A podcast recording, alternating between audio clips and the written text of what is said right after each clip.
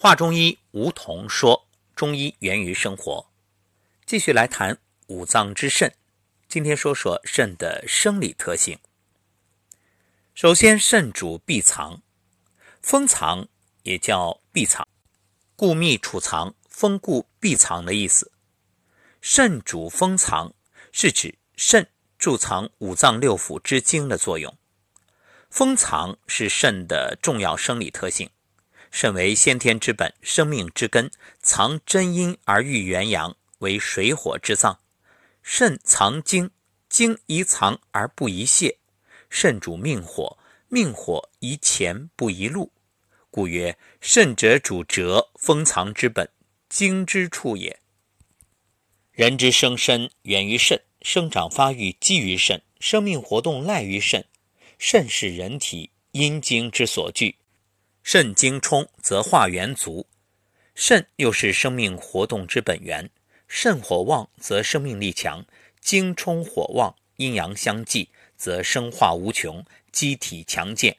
肾为封藏之本，这是对肾脏生理功能的高度概括，体现了肾脏各种生理功能的共同特点，如精藏于肾、气纳于肾，以及月经的应时而下、胎儿的孕育。二便的正常排泄等等，都是肾封藏之职的功能所及。肾精不可泄，肾火不可伐，犹如木之根，水之源。木根不可断，水源不可竭。贯其根枝叶茂，成其源流自清。所以啊，肾脏只宜闭藏，而不宜耗泄。肾主闭藏的生理特性体现在藏精、纳气、主水、固胎等各方面。基于这一生理特性，前人提出“肾无实不可泄”的学术观点。所以治疗肾的问题啊，多说补，不论泻，或者以补为泻。当然，这肾病呢，也并不是绝对的实而不可泻。若确有实邪啊，也可以用泻。不过呢，肾脏具有主蛰伏闭藏的特性，所以它的病虚多实少，即使有实邪存在，也是本虚标实。所以治肾呢，还是以多补少泻为宜。肾主闭藏的理论对养生具有重要指导意义。养生学强调收心神、节情欲、调七情、省操劳，以保养阴精，使肾精充盈固密而延年益寿。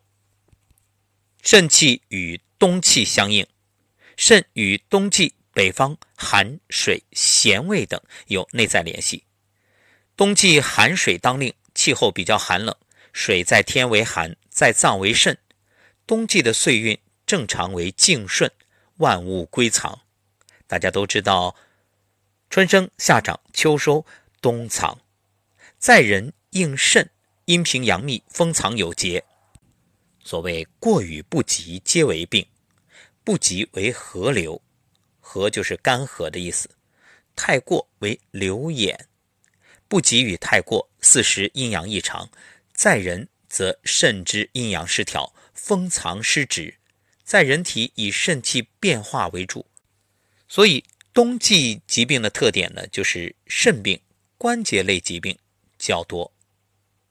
总而言之。五脏与自然界的收受关系，就是在于说明人体生命活动的节律变化是与自然密切相关的。好，关于肾到这里就说完了。那么，是不是五脏已经全部说完了呢？其实不然，还有一个命门。命门有多重要呢？你看，顾名思义，命门，命门，生命之门。所以，我们将以一讲的方式详细为大家来阐述。下期节目，一起走进命门。